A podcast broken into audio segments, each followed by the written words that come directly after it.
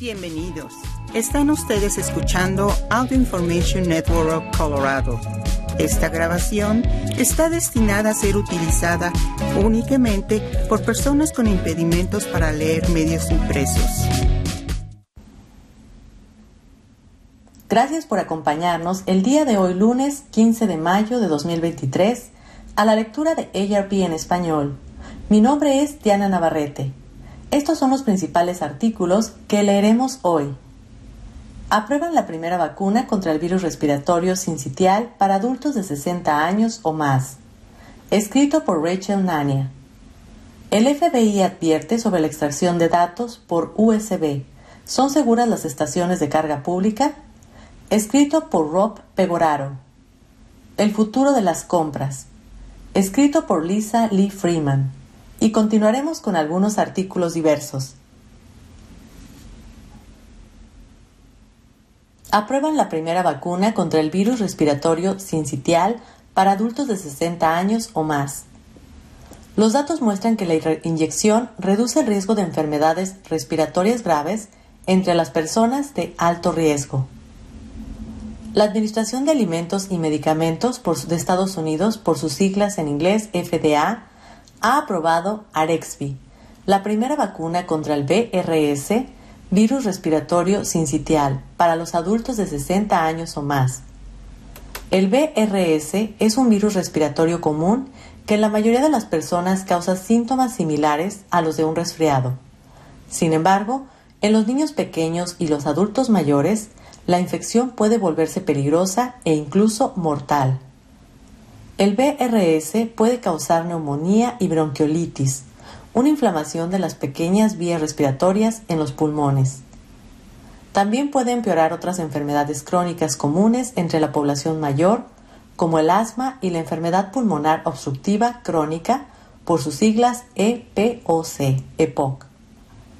Hemos aprendido mucho más sobre el BRS y ahora es muy evidente que es igual de importante que la gripe en particular para los adultos mayores, y aún más para quienes tienen enfermedades subyacentes, dice el doctor William Schaffner, profesor de Medicina Preventiva y Enfermedades Infecciosas en la Facultad de Medicina de la Universidad de Vanderbilt y director médico de la National Foundation for Infectious Diseases.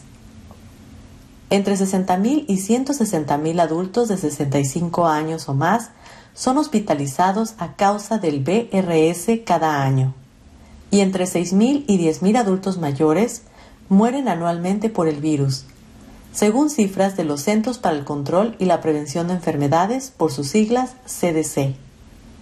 En comparación, durante la temporada de gripe 2021-2022, las estimaciones preliminares muestran que 51.686 adultos de 65 años o más fueron hospitalizados con gripe y 3.818 murieron.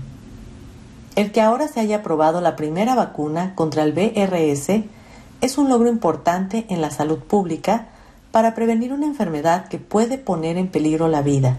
Además, refleja el compromiso de la FDA de facilitar el desarrollo de vacunas seguras y eficaces para su uso en Estados Unidos. Dijo el doctor Peter Marks, director del Centro de Evaluación e Investigación Biológica de la FDA. Los datos de ensayos clínicos analizados por la FDA y publicados en la revista New England Journal of Medicine en inglés descubrieron que Arexvy del fabricante GlaxoSmithKline por sus siglas GSK redujo el riesgo de enfermedad sintomática por una infección de BRS en adultos de 60 años o más en casi un 83%. El riesgo de enfermedad grave se redujo en alrededor del 94% en la población adulta mayor.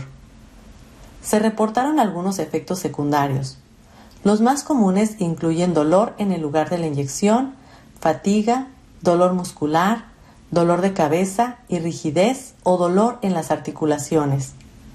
La FDA señala que la fibrilación auricular, una frecuencia cardíaca irregular, se reportó dentro de los 30 días de la vacunación en 10 de los aproximadamente 12.500 participantes que recibieron Arexi y en el cuatro de los aproximadamente 12.500 participantes que recibieron el placebo.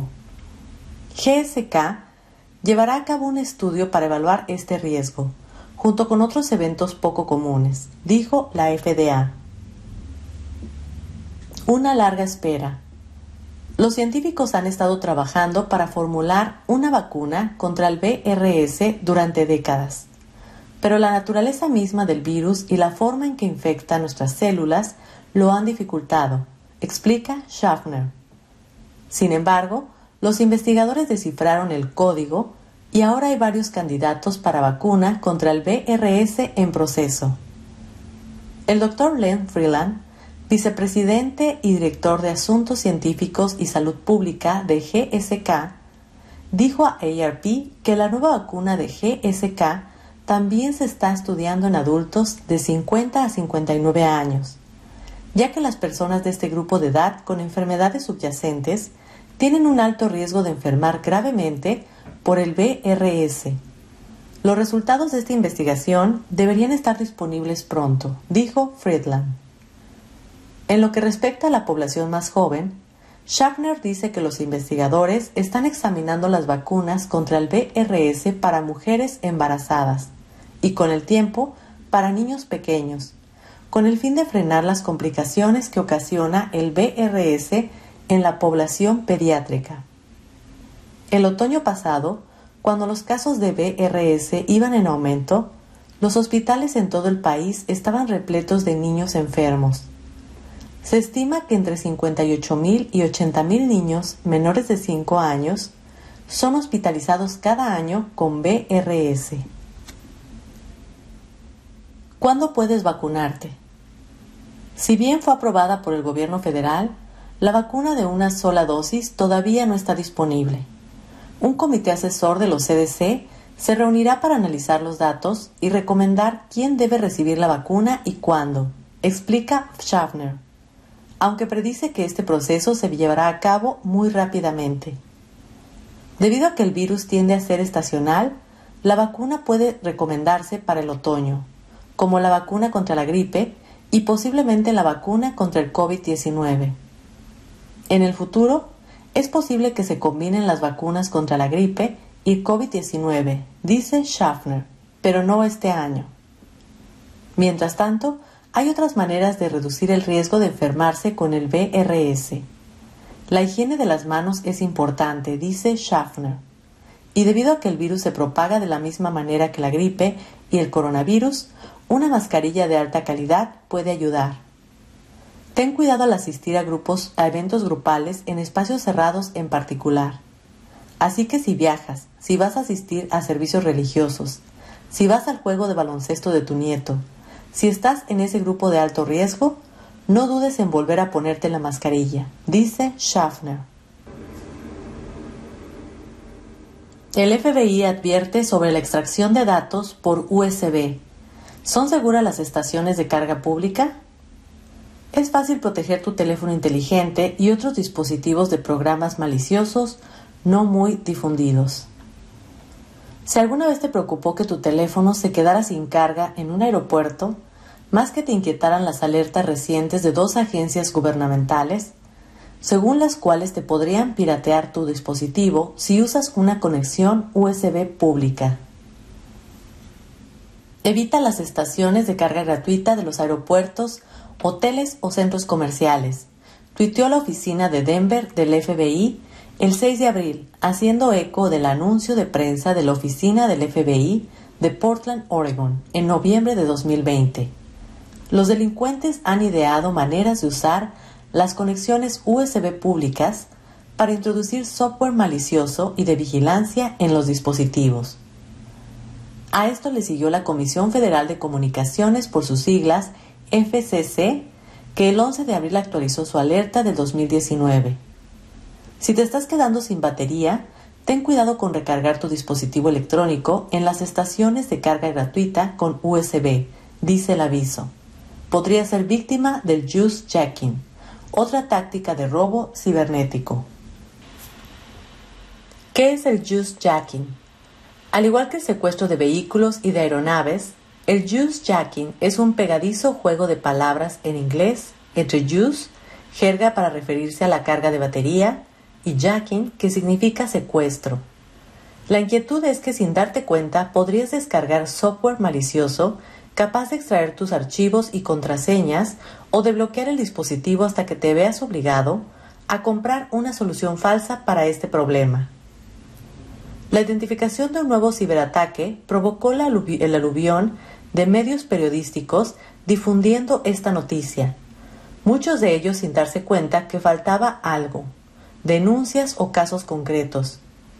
Cuando le preguntaron si la advertencia del 6 de abril surgió de una amenaza específica, la Oficina de Asuntos Públicos del FBI lo tildó de recordatorio general para que el público no corra riesgos y se mantenga alerta, en especial al viajar.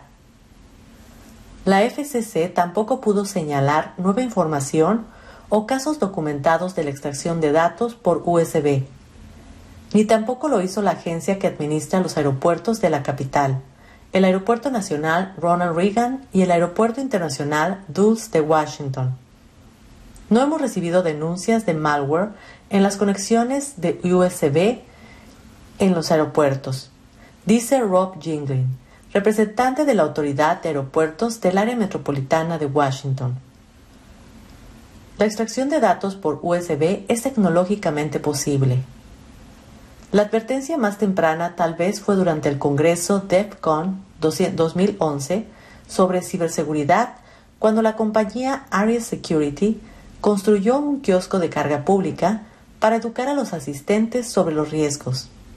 En el 2013, los investigadores interfirieron con teléfonos iPhone a través de conexiones USB maliciosas en una demostración durante el Congreso de Ciberseguridad Black Hat.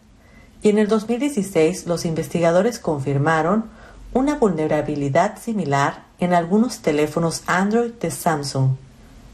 Pero varios expertos en seguridad dicen que todavía no han visto la amenaza en estaciones de carga pública.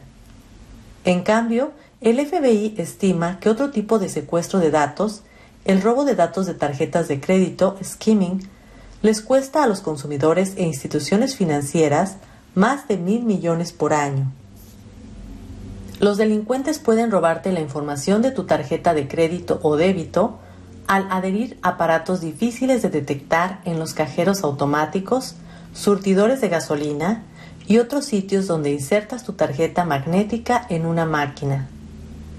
Me molestó el anuncio del FBI sobre las estaciones de carga pública, porque no demostraba que fuera un problema extendido o tan siquiera un problema real, comentó Chris Wisopal, cofundador y director ejecutivo de tecnología de la firma de integridad de software Veracode en Burlington, Massachusetts. En sus conversaciones con otros profesionales de la seguridad, tampoco han surgido casos de extracción de datos por USB. Tu mejor defensa, software actualizado. Los expertos consideran que el riesgo real es mínimo si actualizas el software de tu teléfono inteligente, lo que hace que el delincuente en realidad es explotar una vulnerabilidad de tu teléfono. Explica Melanie Ensign, asesora de seguridad que ayuda a organizar los congresos de seguridad DEFCON y Enigma. La vulnerabilidad no reside dentro de la conexión USB. Lo más importante es mantener actualizados el software y el firmware, dice Ensign. Eso significa las aplicaciones que usas para encontrar ofertas, escuchar música, orientarte por la ciudad, jugar juegos o compartir en las redes sociales, así como el sistema operativo de tus dispositivos. La primera opción tanto para el sistema iOS de Apple como para Android de Google es usar una nueva conexión Lightning o USB solo para cargar. Si enchufas un iPhone en cualquier computadora, aparecerá un mensaje de alerta para que indiques si quieres confiar en ese dispositivo y la frase Don't Trust, no confiar, resaltada en negritas. Los teléfonos Android muestran el mensaje Charging this device vía USB, cargando dispositivo por USB, y tienes que tocar para permitir la transferencia de archivos.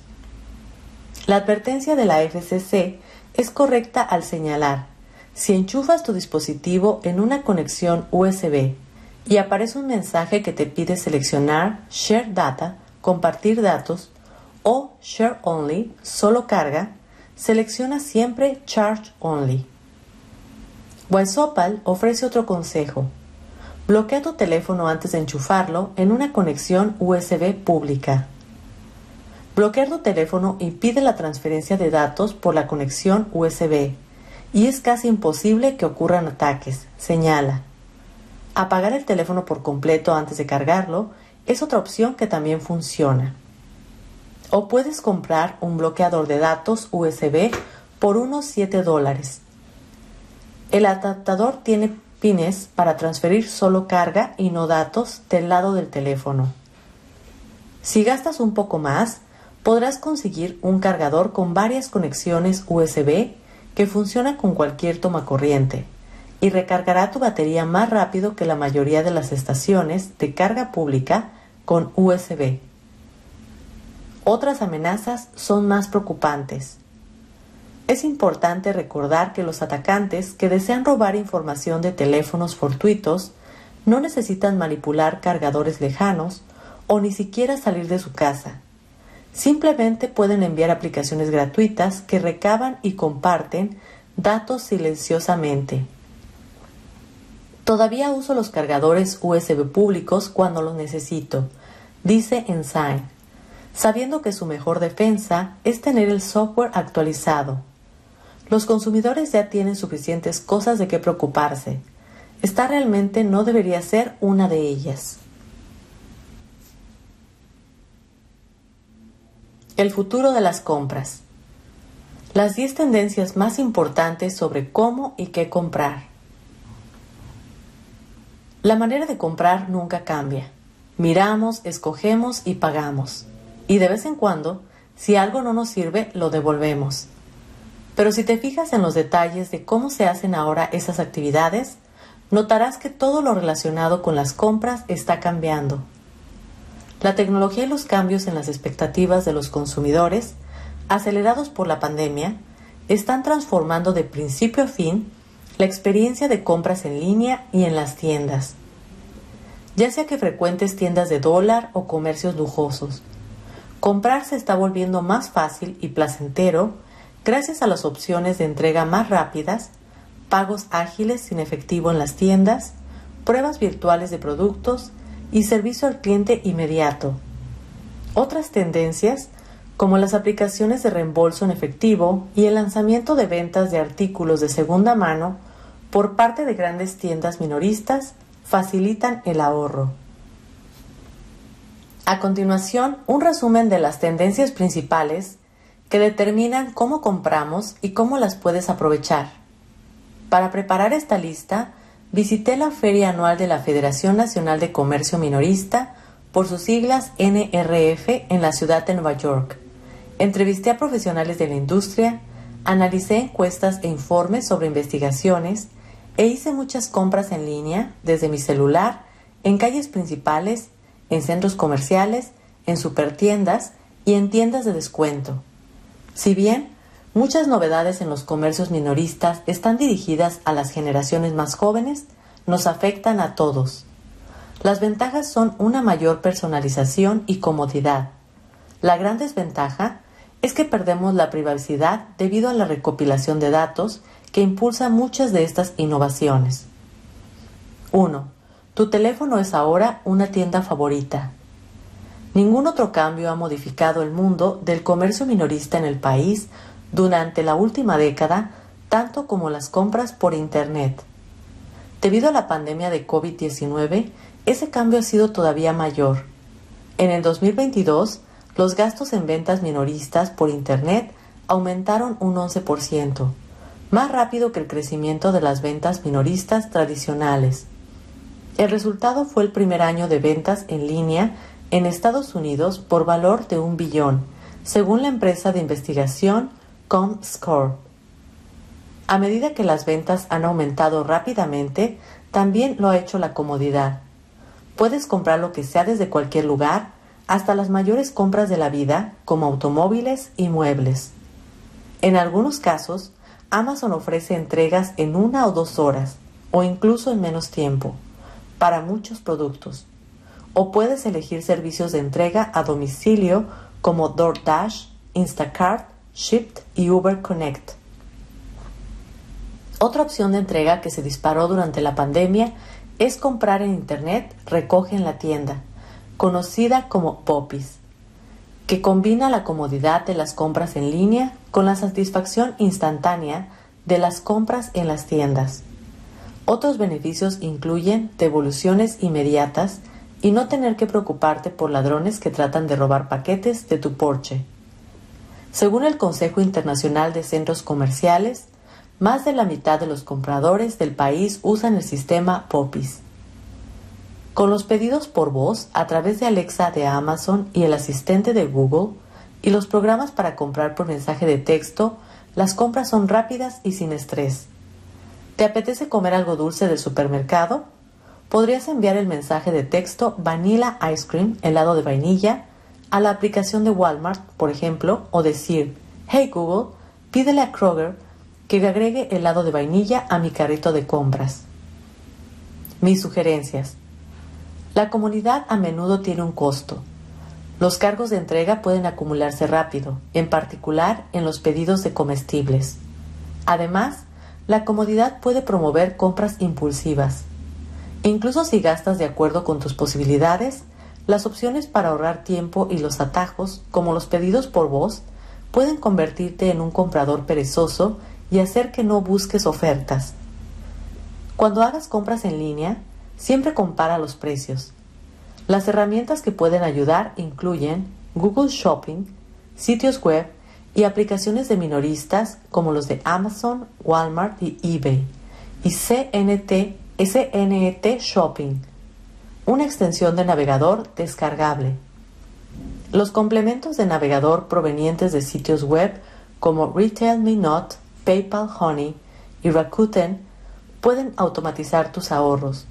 Cuando estés en la pantalla de pago del sitio web de un minorista, aparecerán códigos de cupones de descuento puedes agregarlo a tu pedido con un solo clic. 2. Los anuncios publicitarios ahora son muy personales. La inteligencia artificial y otras tecnologías avanzadas facilitan anuncios, recomendaciones de productos, resultados de búsqueda, charlas con chatbots y ofertas especiales cada vez más personalizados y con tu nombre, en sentido literal y figurado. Además, los anuncios publicitarios pueden intentar venderte en cualquier lugar, en sitios web, publicaciones de redes sociales, con mensajes de buzones electrónicos, en tu teléfono mientras estás de compra o incluso en el espejo de un probador. Más sobre eso más adelante. Eli Finkelstein, expositor de la feria de NRF y director ejecutivo de la empresa de mercadeo digital Constructor, me mostró cómo funciona la personalización usando el sitio web de un supermercado. En un ejemplo muy básico, después de que agregó leche orgánica a su carrito de compras en línea, los resultados de otras búsquedas de artículos favorecieron los productos orgánicos.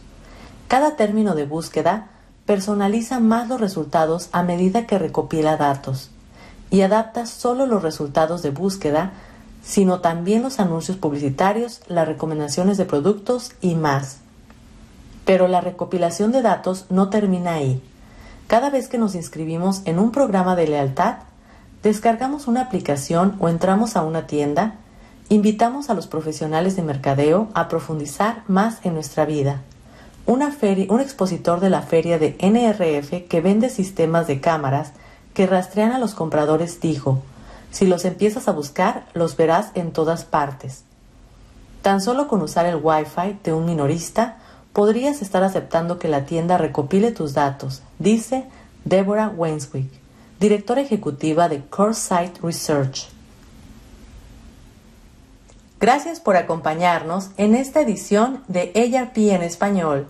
Mi nombre es Diana Navarrete.